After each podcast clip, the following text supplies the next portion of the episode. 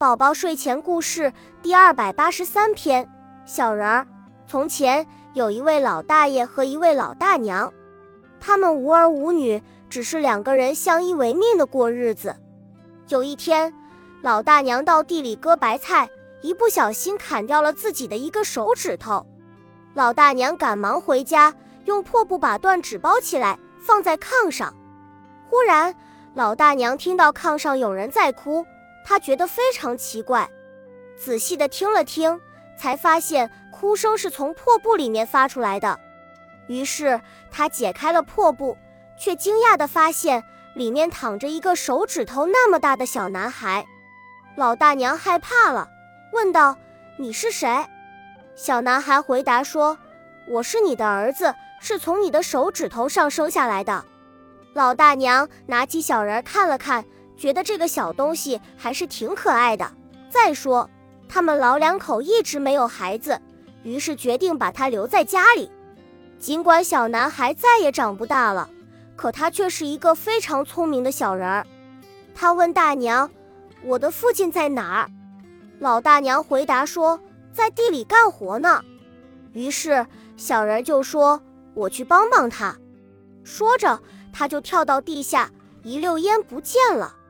他走到了田头，找到了老大爷，大声说：“你好，爸爸。”老大爷左瞧右瞧，可总找不着人影。奇怪，只见声音不见人，是谁在喊我？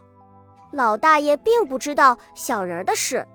是我，您的儿子，我帮您种田来了。爸爸，您坐下来抽抽烟，歇会儿。老头子听了小人的述说。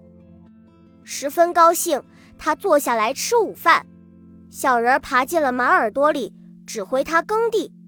小人对父亲说：“如果有人要买我，就卖给他，请别害怕，我会自己再回家来。”这时，一个贵族骑着快马朝着驰来，经过田头时不禁愣住了，因为他看见马儿在犁地，可并没有人驾驭它。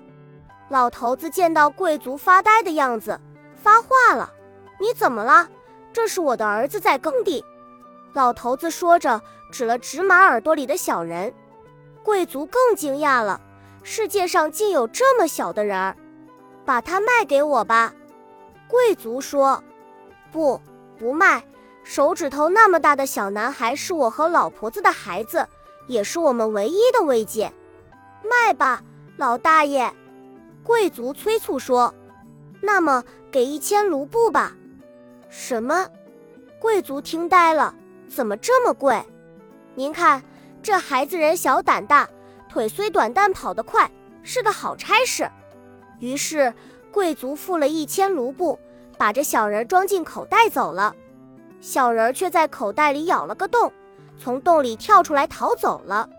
他走呀走，走了很久很久，夜幕降临了。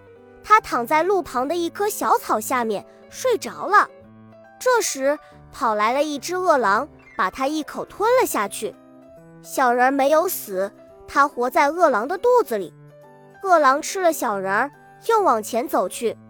他看到了一群羊，趁着牧羊人正在睡觉，他悄悄地接近了羊群。当他正想扑向一只羊的时候，小人突然在他的肚子里拼命喊叫了起来。牧羊人，牧羊人，狼来了，快醒来！牧羊人醒了，他操起一根大木棍向狼冲去，一大群牧羊狗也冲了上去。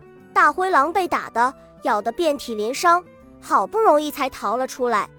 从此，狼再也找不到食物了，因为每次小人都会提醒人赶快跑。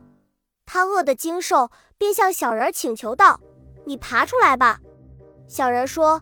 你把我送回家，送到我爸爸妈妈那儿，我就爬出来。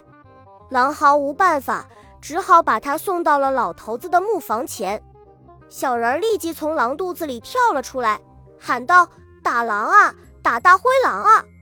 老头子抓起火铲，老太婆拿起炉叉，奔了出去。饿得没了力气的狼一下子就被打死了。他们把狼皮扒了下来，喂小人儿。他们的儿子做了一件皮袄，亲爱的宝宝，我们一起来猜谜语吧。